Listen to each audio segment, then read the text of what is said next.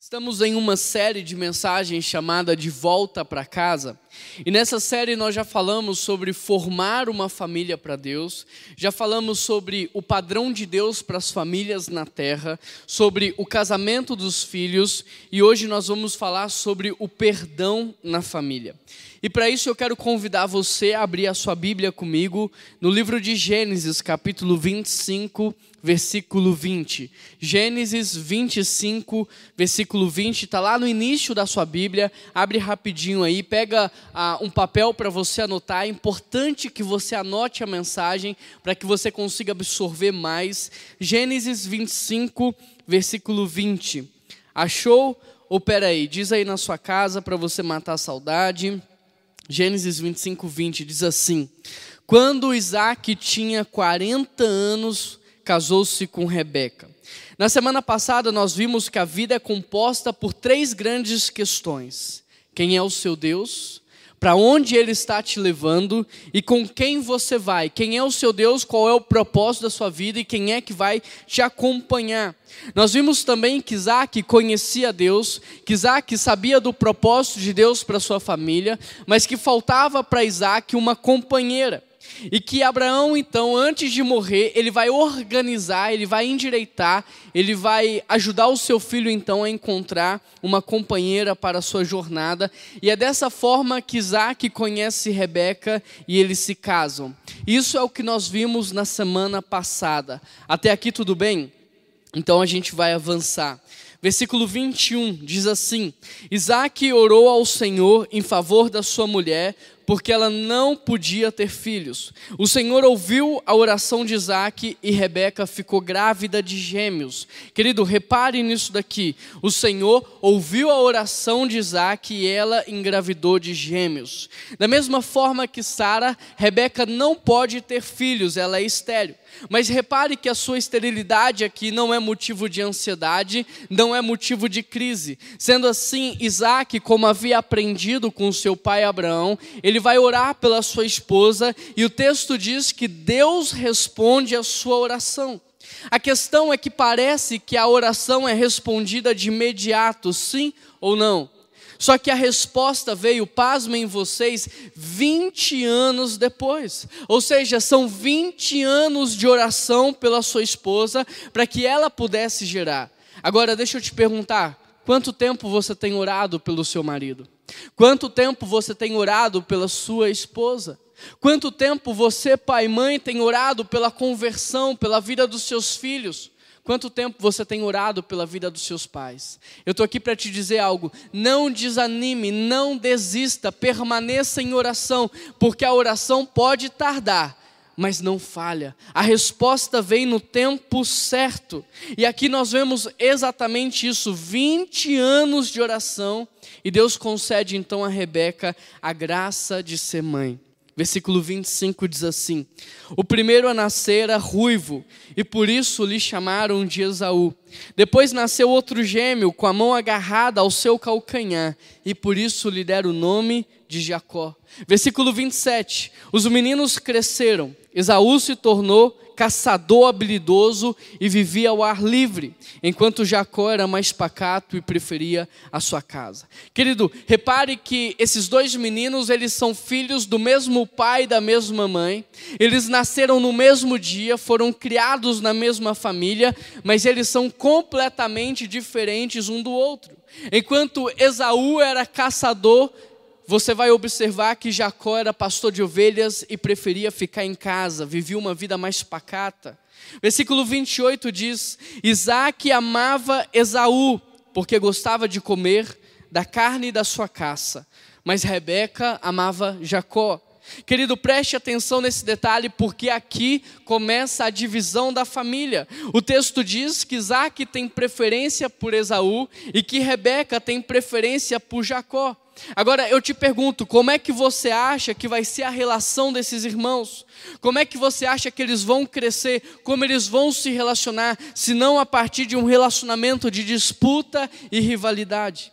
O engraçado é que o autor faz questão de nos mostrar o quanto o amor de Rebeca pelo seu filho Jacó é puro, mas que o amor de Isaac pelo seu filho Esaú, ele é um amor comercial, porque Isaac ama por causa daquilo que Esaú tem a oferecer. Aqui nós podemos ver o início de um desastre familiar, porque além das preferências, você tem um amor comercial, um amor interesseiro. E quantos pais não têm cometido esse mesmo erro hoje, amando os seus filhos não por aquilo que eles são, mas sim por aquilo que eles têm a oferecer? Mas olha o que Deus diz para Jesus: Tu és meu filho amado, que me dá muito prazer. E eu te pergunto, o que é que Jesus havia feito para Deus falar isso para ele? Sabe o que ele tinha feito? Nada. Então, por que, que Deus está dizendo que ele dá muito prazer? Apenas pelo fato de que ele é filho. Tem pais, queridos, que não só amam de maneira interesseira, como tem dentro da família os seus preferidos, percebe? Você está se identificando com essa família, então cuidado, porque você pode estar dividindo a sua casa sem saber. Queridos, reparem nesse detalhe: Adão falhou porque comeu o que não podia comer. Noé falhou porque bebeu mais do que deveria beber. E aqui Isaac vai falhar porque ele vai amar a comida mais do que ele deveria amar. Ao longo do texto, a palavra caça ela vai ser repetida oito vezes. A palavra comida saborosa vai ser repetida seis vezes. E essa repetição não é à toa, não é sem propósito. É para nos mostrar que Isaac comia não porque ele tinha fome, mas pela sensualidade da comida. Ou seja, ele comia não era por causa da fome, mas porque ele gostava de comer. A comida, mais do que um objeto de consumo, era alvo do seu amor. Com esse panorama, você vai entender o porquê Esaú vende a sua primogenitura por um prato de comida. Esaú não faz diferente do seu pai, que também está vendendo a promessa de Deus para sua família por causa da comida que o filho preparava para ele, percebe? Repare que o texto é enfático em dizer que Isaac ama Esaú por causa da comida que ele preparava.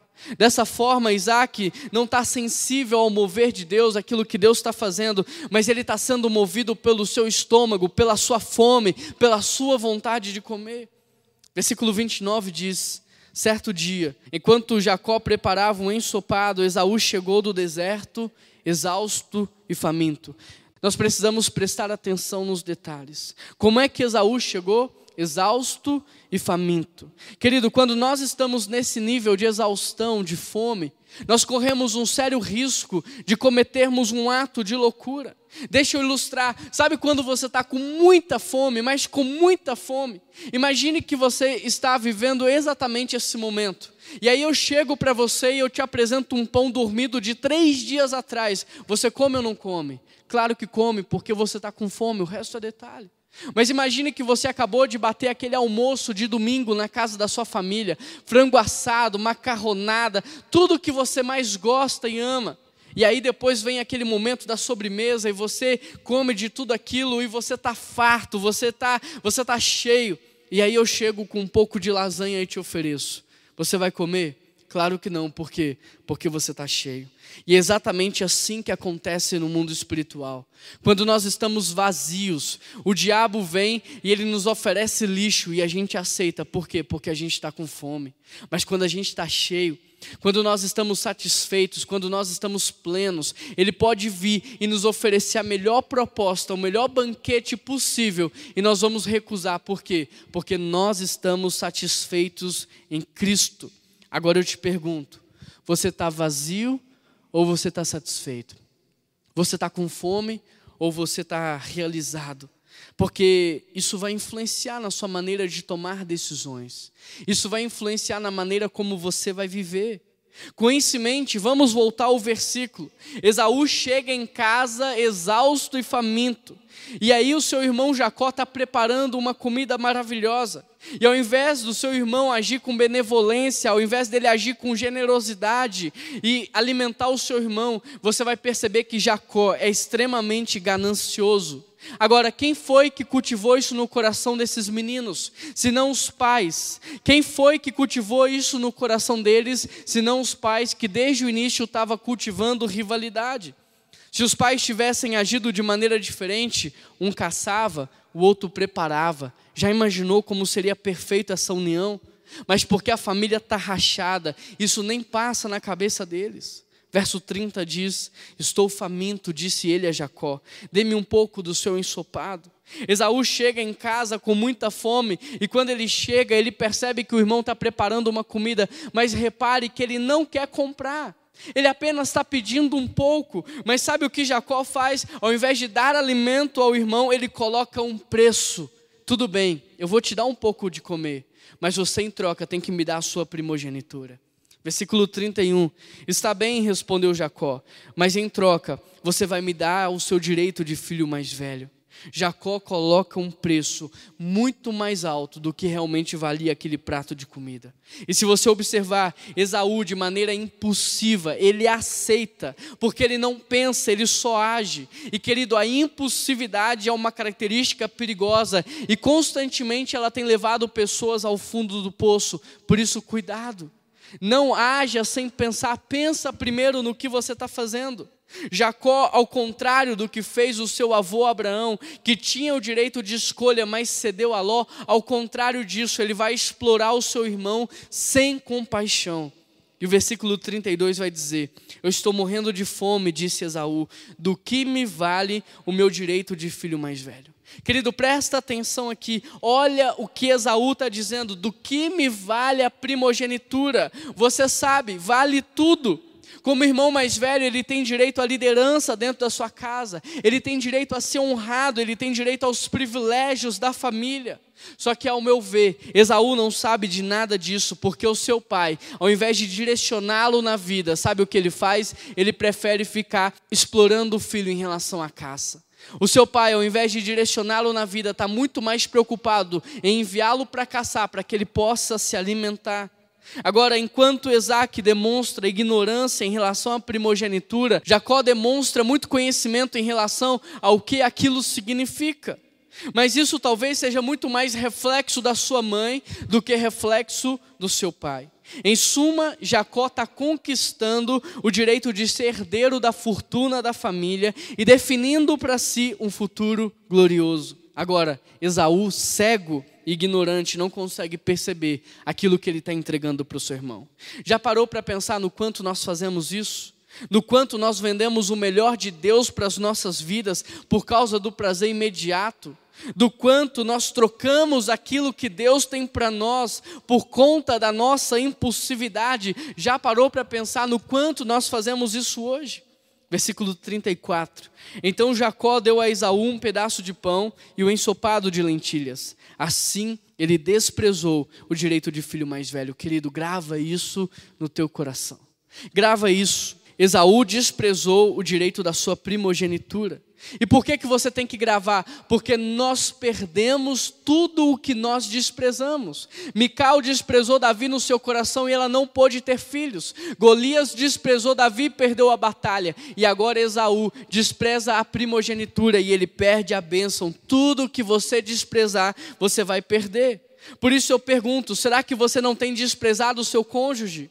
Será que você não tem desprezado aquilo que Deus tem te dado, aquilo que Deus tem feito na sua vida e na sua história? Cuidado, porque tudo que você despreza, você perde. Versículo 34 diz: Quando Esaú tinha 40 anos, casou-se com duas mulheres hititas. Essas duas mulheres causaram um grande desgosto a Isaac e Rebeca. Querido, aqui o texto nos mostra que Esaú é o primeiro a se casar. E ele se casa com 40 anos com duas mulheres hititas.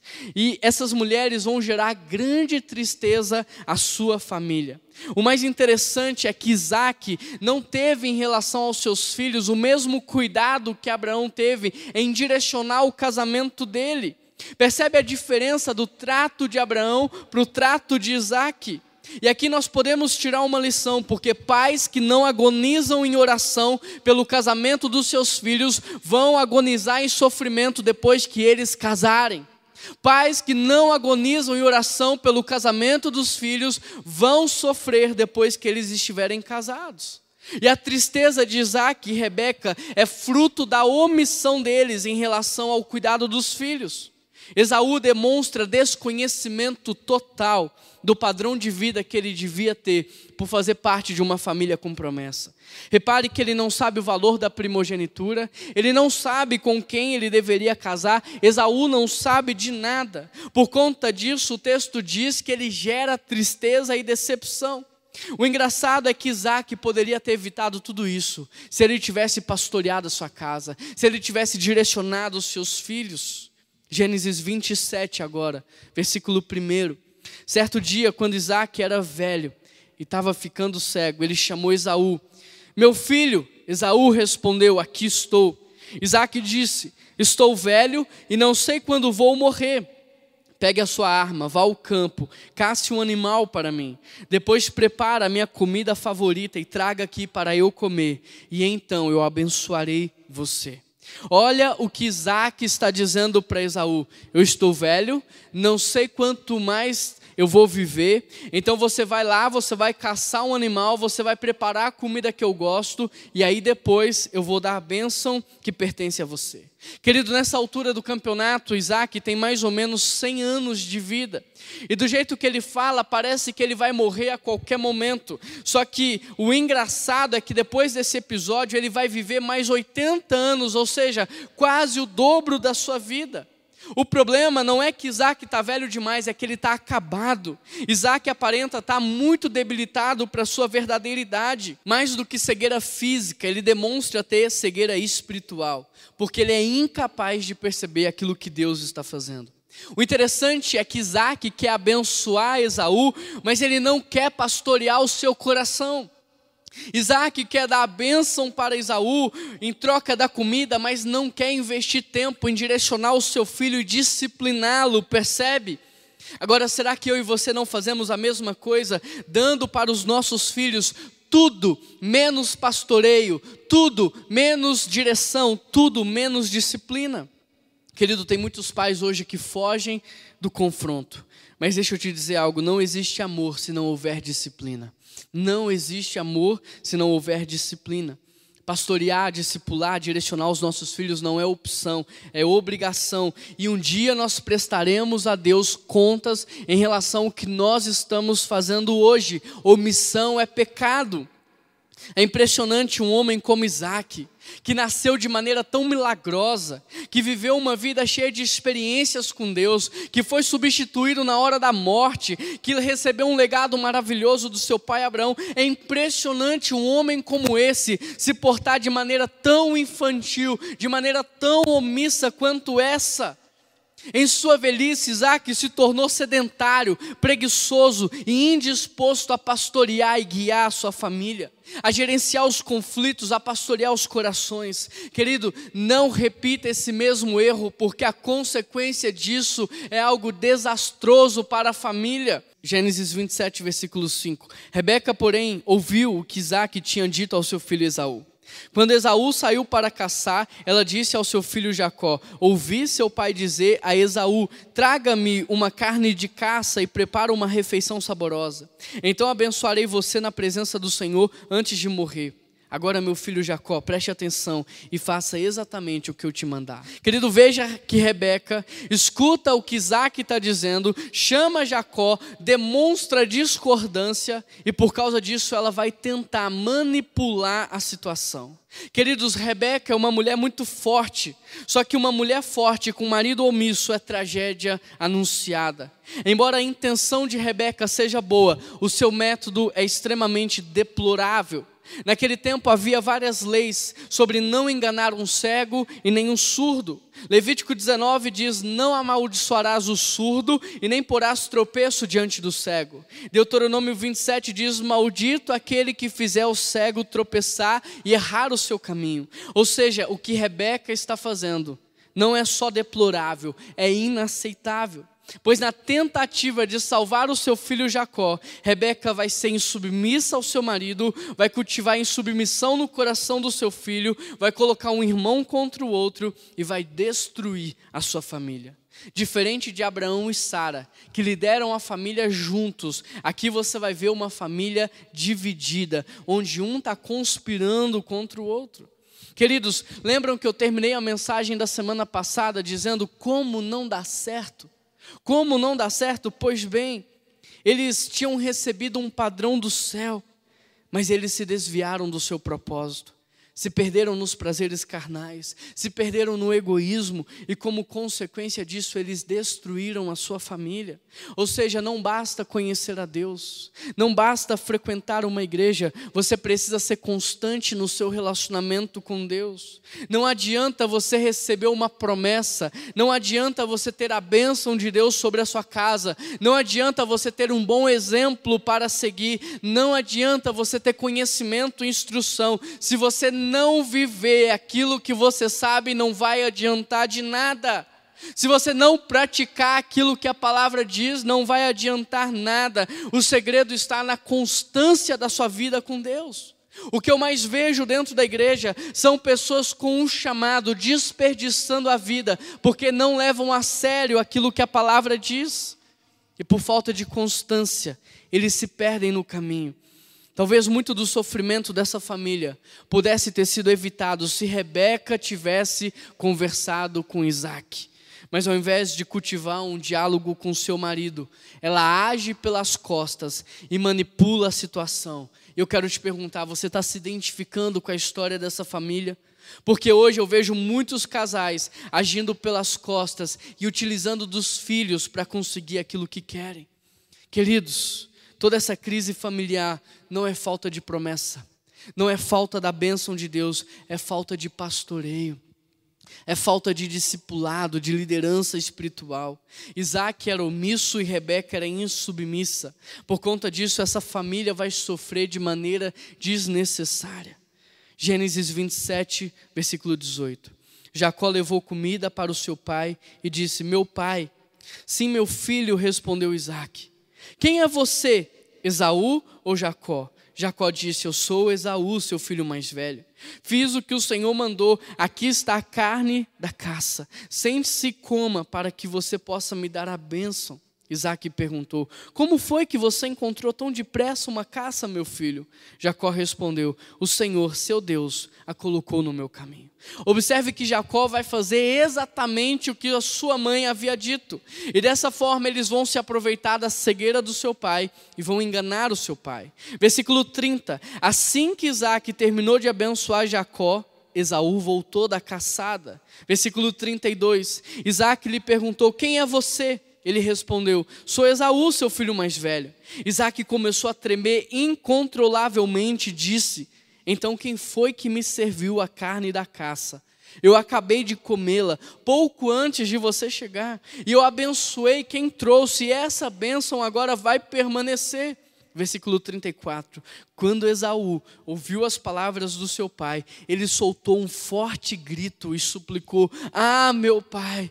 E eu, abençoa-me também. Interessante porque, apesar de ter vendido a sua primogenitura, Esaú ainda quer receber a bênção. Mas olha o que o autor de Hebreus diz a respeito de Esaú. Como vocês sabem, mais tarde, quando ele quis a bênção do seu pai, ele foi rejeitado. Querido, de uma perspectiva humana, Esaú era mais bonito, mais forte, ele era mais bem apresentável, ele tinha tudo para dar certo. Só que da perspectiva divina, Esaú foi rejeitado por Deus, porque ele desprezou a sua primogenitura. E esse mesmo padrão nós vamos ver acontecer em José e seus irmãos, mas também em Davi com seus irmãos. Sabe por quê? Porque Deus não olha como um homem vê, Deus olha o coração, e olhando para o coração de Esaú, ele o rejeitou. Interessante porque Esaú quer a bênção, mas não quer viver o pré-requisito para ser abençoado. Ou seja, aqui nós podemos ver que, diferente da linhagem de Abraão, que estava atrás da promessa, a linhagem de Isaac está atrás da bênção. Ambos os filhos só querem ser abençoados e não viverem a promessa de Deus. Querido, anote isso para você não esquecer: quem quebra princípios é quebrado pela falta deles. E é justamente isso que vai acontecer com essa família. Eles vão ser quebrados pela falta de princípios. Entenda isso. Hoje muitas pessoas correm atrás de milagres porque no passado quebraram princípios bíblicos e hoje estão pagando um alto preço por causa disso. Muitos estão atrás de milagres porque é mais fácil você receber o um milagre do que viver um princípio. Mas deixa eu te falar mais: quem vive os princípios da Bíblia não precisa de milagres, porque quem vive os princípios da Bíblia é como aquele que planta e tudo que você planta você colhe. Quem vive os princípios da Bíblia vive colhendo coisas boas, por isso eles não precisam ficar correndo atrás de milagres. Verso 41. Daquele momento em diante, Esaú passou a odiar o seu irmão Jacó, porque seu pai havia o abençoado. Começou a tramar: em breve meu pai morrerá, e então eu matarei meu irmão Jacó. Repare que assim como Isaac, ele está cego, ele não consegue perceber que a culpa era dele. Por causa disso, ele transfere a culpa para Jacó, assim como Adão e Eva fizeram após o pecado.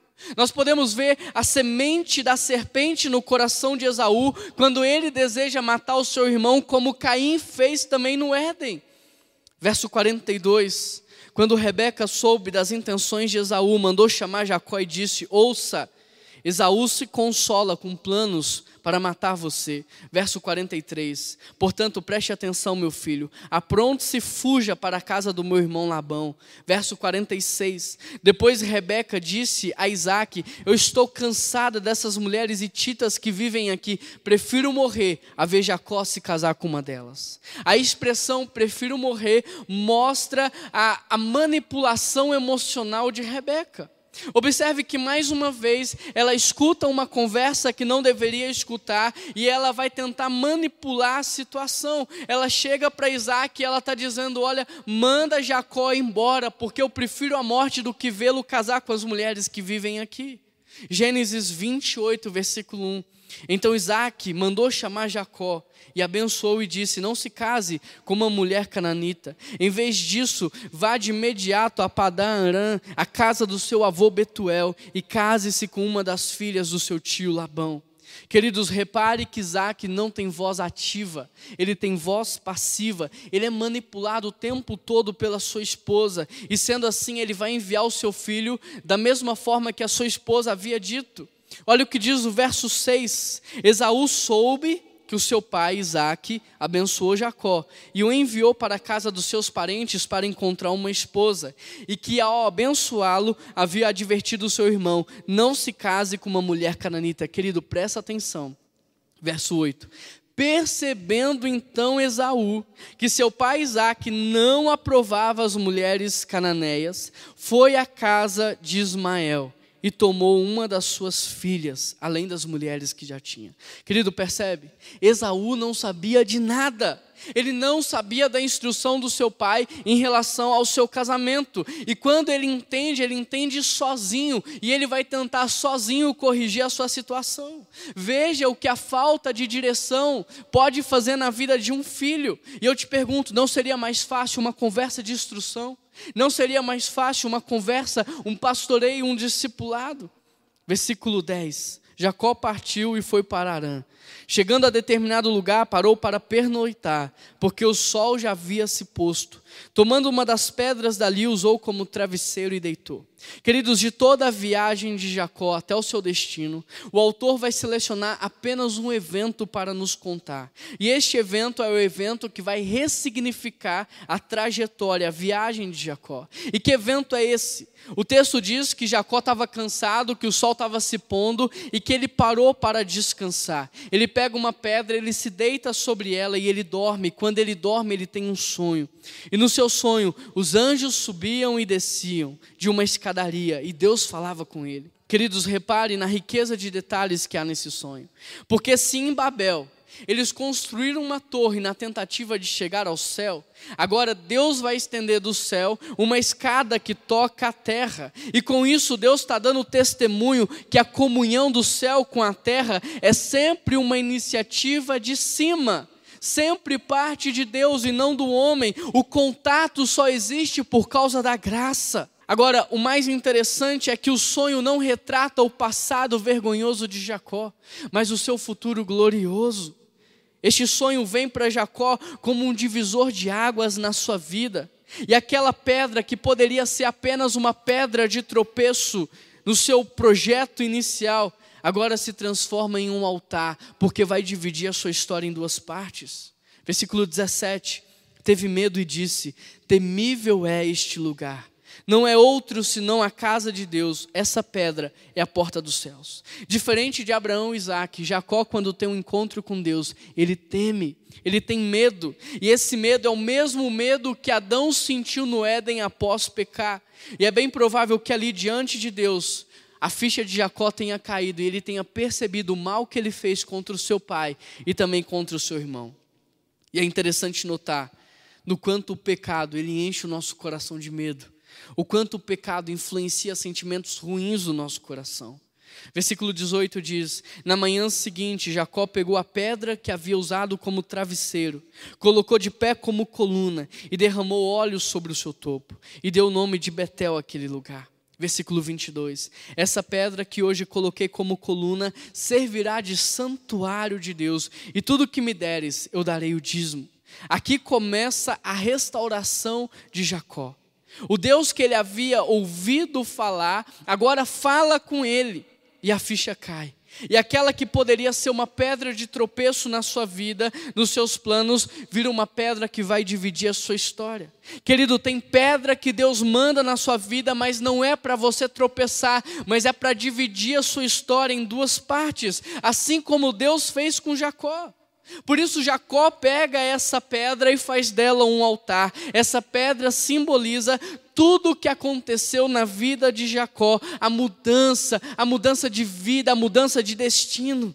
E como fruto dessa mudança, Jacó, que era ganancioso, agora se transforma num homem grato e generoso, e ele está dizendo: Deus, tudo que eu ganhar, eu vou te entregar o dízimo. Ou seja, Jacó começa a demonstrar a sua mudança, a sua transformação com a sua gratidão e com a sua generosidade. O interessante é que Jacó, fugindo de seu irmão, vai atrás de uma esposa. Mas Deus, antes de dar uma esposa para Jacó, dá para ele primeiro a sua presença. Isso te lembra alguma coisa?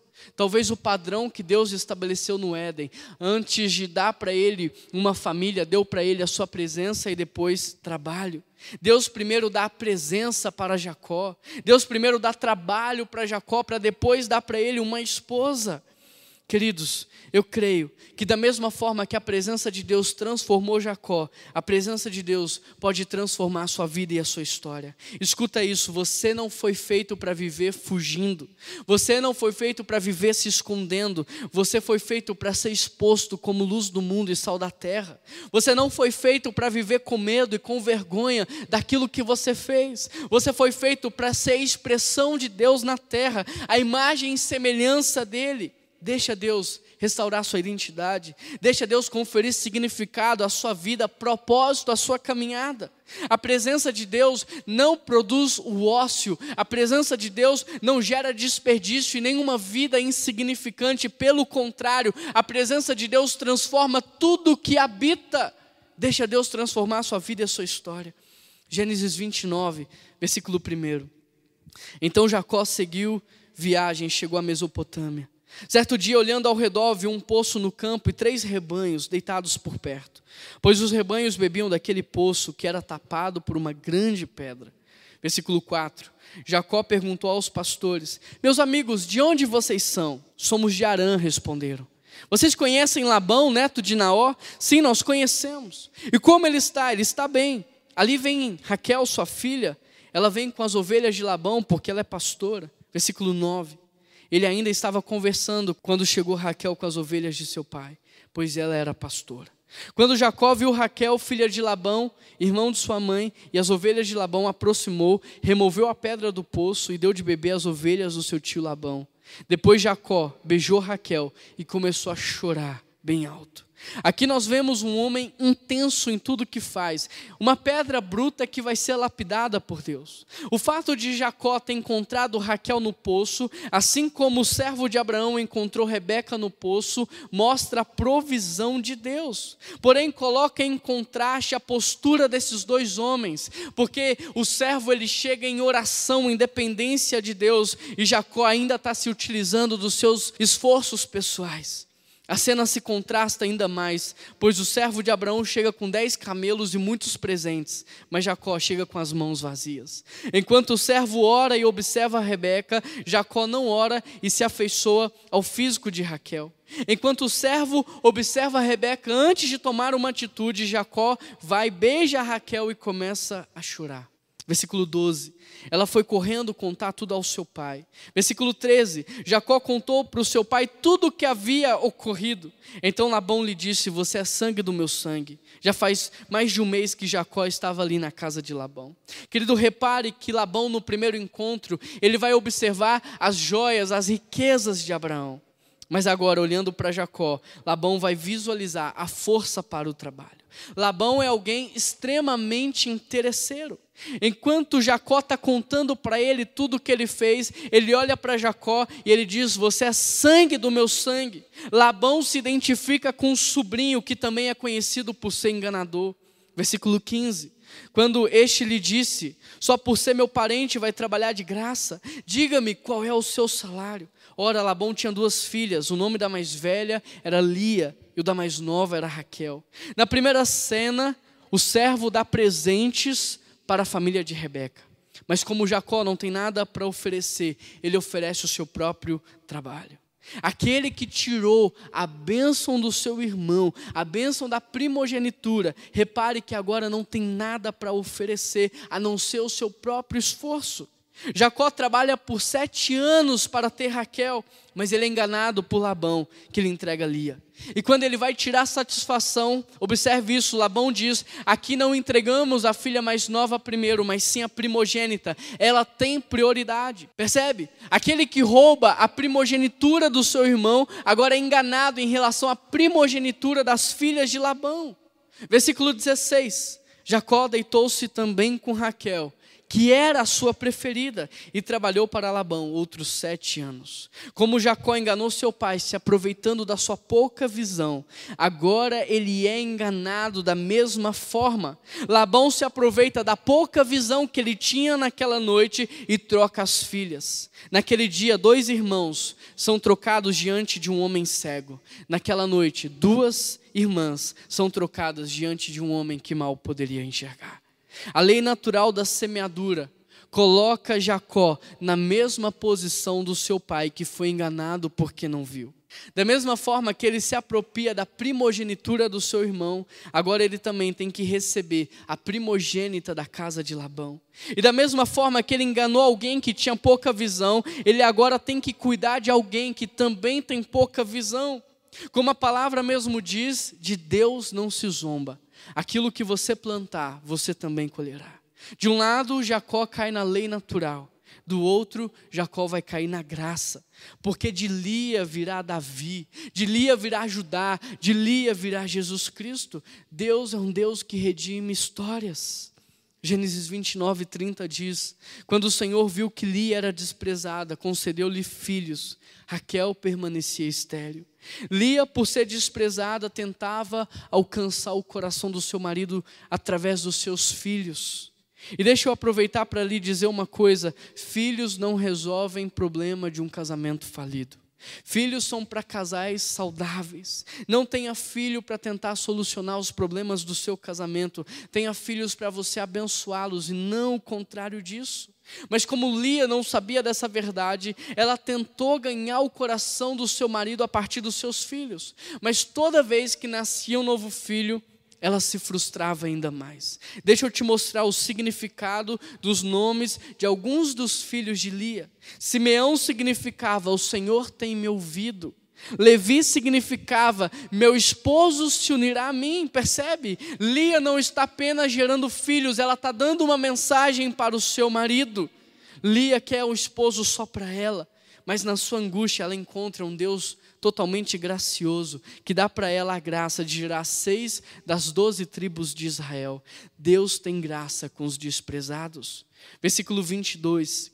Então Deus se lembrou de Raquel e, em resposta às suas orações, permitiu que ela tornasse fértil. Aqui podemos ver que é Deus quem abre a madre de uma mulher.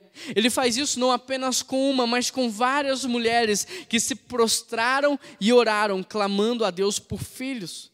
Querida, se você não pode ter filhos, escuta o que eu vou te falar. Não entre em pânico, não entre em desespero. Deus pode te ajudar. Clame a Ele, como essas mulheres fizeram no passado. Repare que a infelicidade de Raquel é removida quando ela transfere a sua dependência de Jacó para Deus. E ao invés de ficar pedindo filhos para Jacó, ela começa a clamar a Deus. A sua esterilidade, em parte, é símbolo da sua obstinação, da sua inveja, da sua opressão sobre Lia.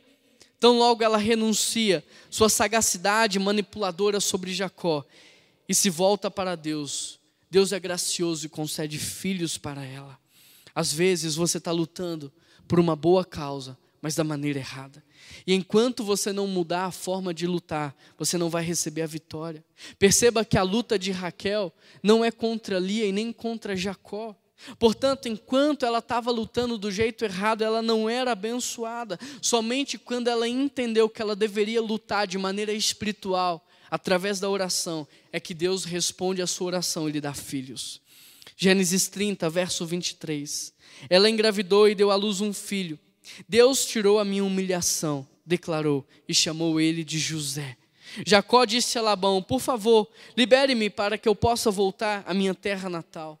Versículo 27. Labão respondeu: Se mereço o seu favor, fique. Eu enriqueci, pois o Senhor me abençoou por sua causa. Diga-me qual é o seu salário e eu vou pagar. Queridos, aqui Jacó está pedindo permissão para sair, para retornar à sua terra natal. Mas Labão reconhece que a bênção de Deus está sobre Jacó. E ele pede para Jacó ficar mais um pouco. Percebe a mudança na vida de Jacó? Ele que antes era conhecido pelas suas falhas de caráter, por ser um homem enganador, agora é conhecido por ser um bom trabalhador, um homem honesto, um homem abençoado por Deus. E assim Jacó volta a trabalhar para Labão, e o texto vai dizer que Jacó fica muito rico. Verso 43: Assim um homem ficou extremamente rico, tornando-se dono de grandes rebanhos e de servos e servas, camelos e jumentos. Jacó cresceu tanto que começou a incomodar Labão. E Labão começou a enganar Jacó mais uma vez, mudando o seu salário. E aqui entra o contexto do capítulo 31, versículo 4. Jacó mandou chamar Raquel e Lia ao campo onde ele cuidava dos rebanhos e disse a elas: Notei que o seu pai mudou de atitude em relação a mim. O Deus do meu pai, porém, tem estado comigo. Você sabe que eu tenho trabalhado duro a serviço de seu pai. Contudo, ele me enganou e mudou meu salário dez vezes. Mas Deus não permitiu que ele me prejudicasse. Querido, tudo que Jacó plantou, ele colheu. Labão não parava de enganá-lo. Versículo 11: O anjo de Deus me disse em sonho: Jacó, eu respondi: Eis-me aqui. Então ele disse: Saia agora dessa terra e volte para a sua terra natal. Queridos, depois de 20 anos trabalhando para Labão, sete por Raquel, sete por Lia e seis pelo rebanho, chegou a hora de Jacó ir embora. Versículo 14. Raquel e Lia responderam: Da nossa parte, tudo bem, podemos ir. Versículo 17: Então Jacó ajuntou seus filhos e suas mulheres e conduziu todo o seu rebanho para que eles pudessem ir a Canaã, a terra do seu pai Isaac. Querido, nessa saída das terras de Labão, Jacó vai se mostrar um líder espiritual. Ele começa a florescer na sua liderança familiar. Ele chama a sua família, ele explica o que está acontecendo, ele diz o que Deus está mandando fazer e o que vai acontecer. A voz de Jacó agora é ativa e não mais passiva. Ele está demonstrando liderança familiar. Versículo 22. Três dias depois, Labão foi informado que Jacó havia fugido. Tomando consigo os homens da família, perseguiu Jacó por sete dias e o alcançou nos montes de Gileade. Então, de noite, Deus veio em sonho a Labão e o advertiu, dizendo: Cuidado, não diga nada a Jacó, não lhe faças promessas e nem ameaças. Jacó fugiu, querido, com tudo que ele havia conquistado. Mas Labão vai atrás dele e o encontra. E o mais interessante é que Deus aparece em sonho para Labão dizendo: Não toca no meu servo Jacó.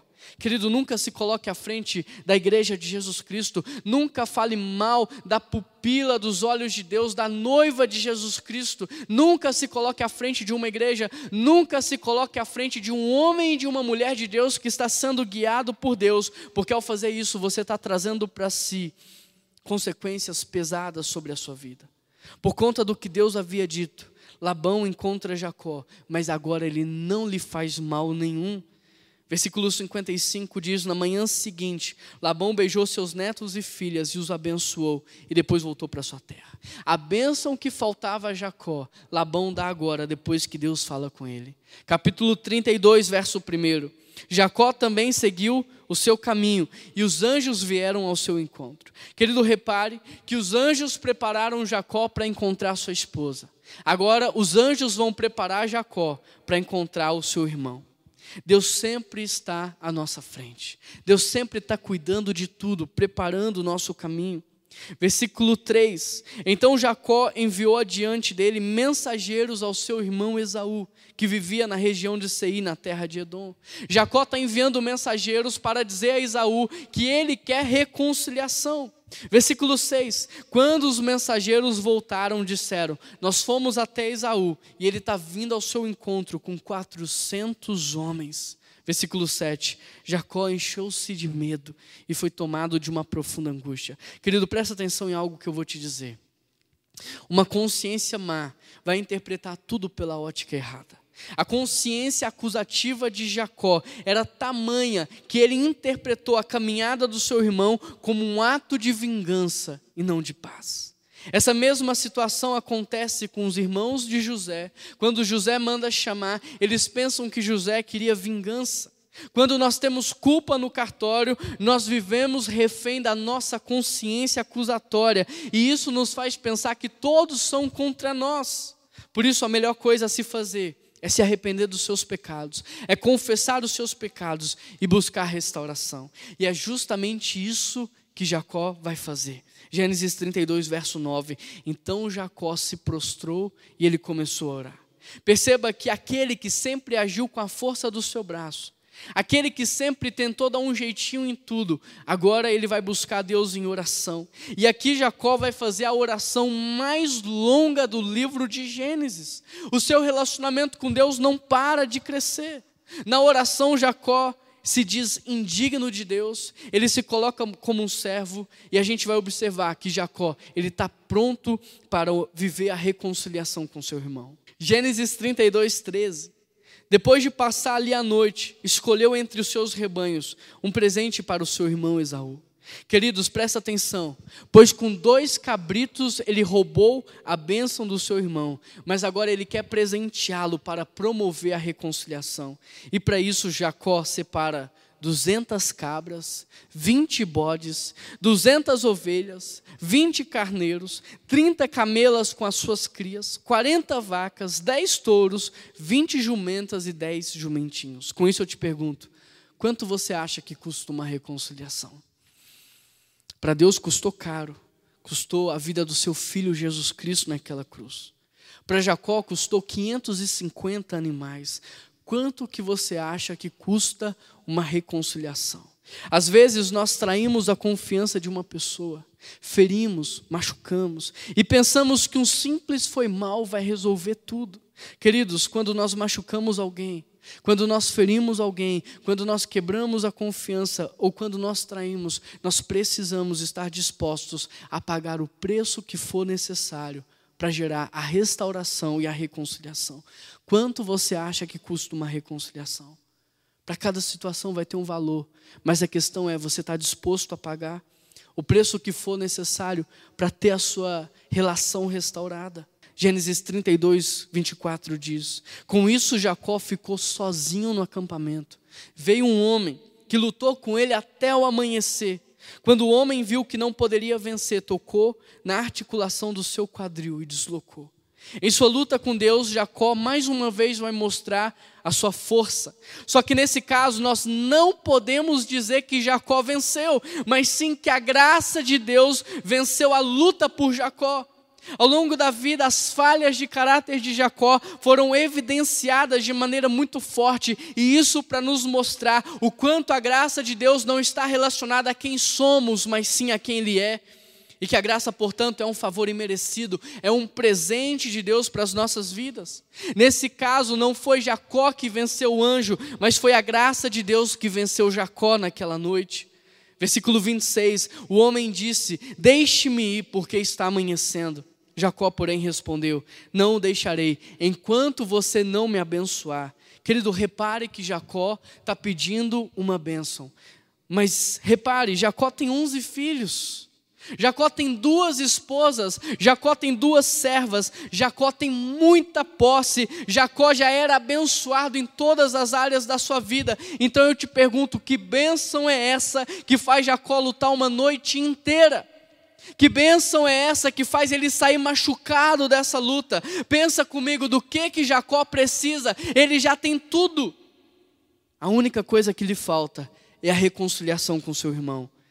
É por ela que Jacó vai lutar essa noite. Por isso eu te pergunto: você tem lutado espiritualmente pelos seus? Você tem lutado espiritualmente pela sua família? Você tem entrado em batalhas espirituais pelo seu casamento? A intensidade da luta nos mostra o quanto Jacó queria essa reconciliação, quanto você quer a restauração da sua família. Porque não venha me dizer que você quer se você não tem orado, se você não tem pagado o preço da oração, se você não tem guerreado espiritualmente para que a sua família cresça em intimidade com o Senhor. Gênesis 32, 27. Qual é o seu nome? perguntou o homem. Jacó, respondeu ele. O homem disse: Seu nome não será mais Jacó. De agora em diante, você se chamará Israel, pois lutou com Deus e com os homens e venceu. O anjo pergunta qual o seu nome, e ele diz Jacó. E quando ele diz Jacó, ele está assumindo a culpa diante de Deus de tudo o que aconteceu em relação ao seu pai e ao seu irmão. E quando ele assume a sua culpa, quando ele confessa o seu pecado, o anjo diz: Você está pronto, o seu nome não vai ser mais Jacó, a partir de agora o seu nome será Israel. Ou seja, você não será mais aquele que se agarra ao calcanhar dos outros, a partir de hoje é homem de Deus, você vai viver agarrado com Deus, na presença de Deus, seu nome será Israel. Gênesis 32, 30. Jacó chamou aquele lugar de Peniel, pois disse: Vi a face de Deus e a minha vida foi poupada.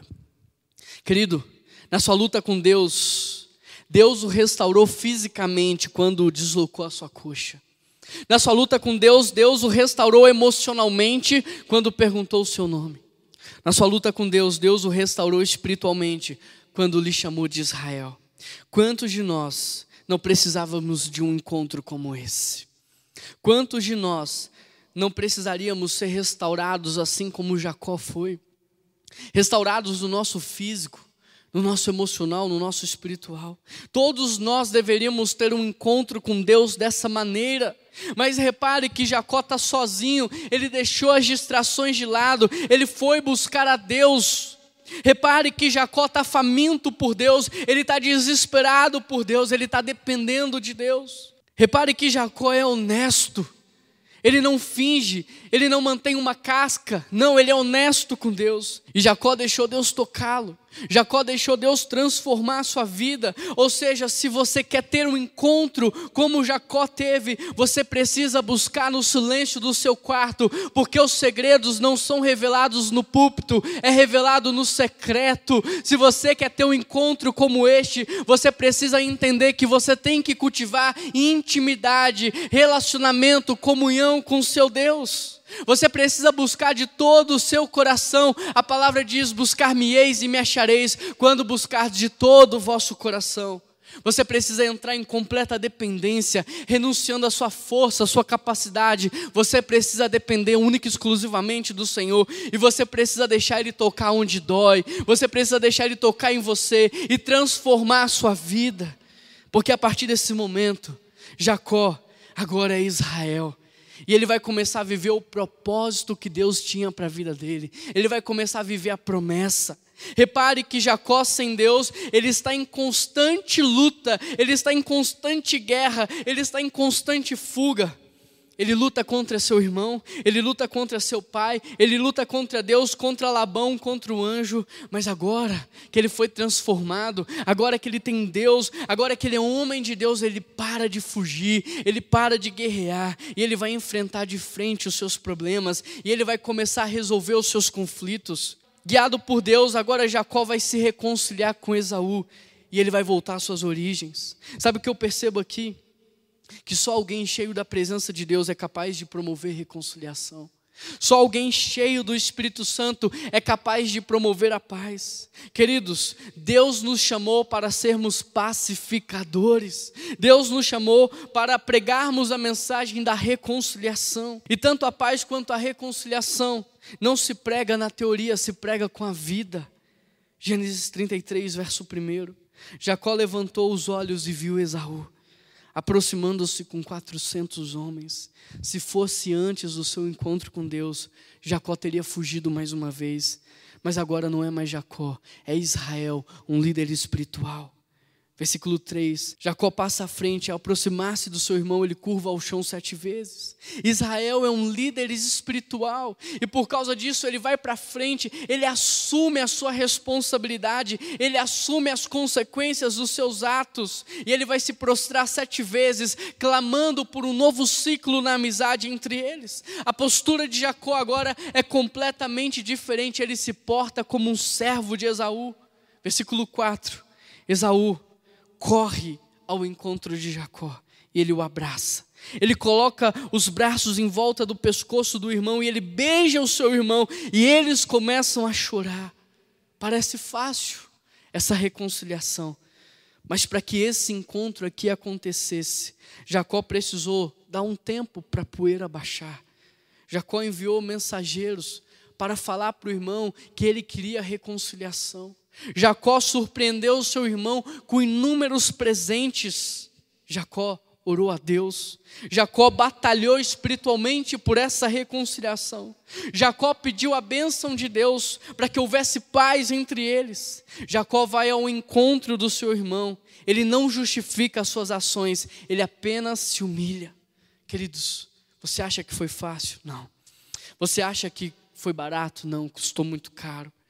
Vale a pena? Claro que vale. Vale muito a pena. Agora, todo mundo é capaz de viver esse processo? Não. Somente aquele que compreendeu o que Jesus Cristo fez por ele naquela cruz é capaz de pagar o preço para gerar também reconciliação por onde ele passar. Somente alguém que já foi reconciliado com Deus e sabe o quanto isso custou é capaz de se sacrificar para gerar reconciliação e promover paz. Versículo 27. Então Jacó voltou à casa do seu pai Isaac. Isaac deu seu último suspiro. E seus filhos, Esaú e Jacó, juntos o sepultaram. Querido, presta atenção. A história dessa família revela a graça de Deus. Apesar dos defeitos dessa família, apesar das falhas de caráter dessa família, Deus cumpriu o seu propósito. E de Jacó, ele formou Israel.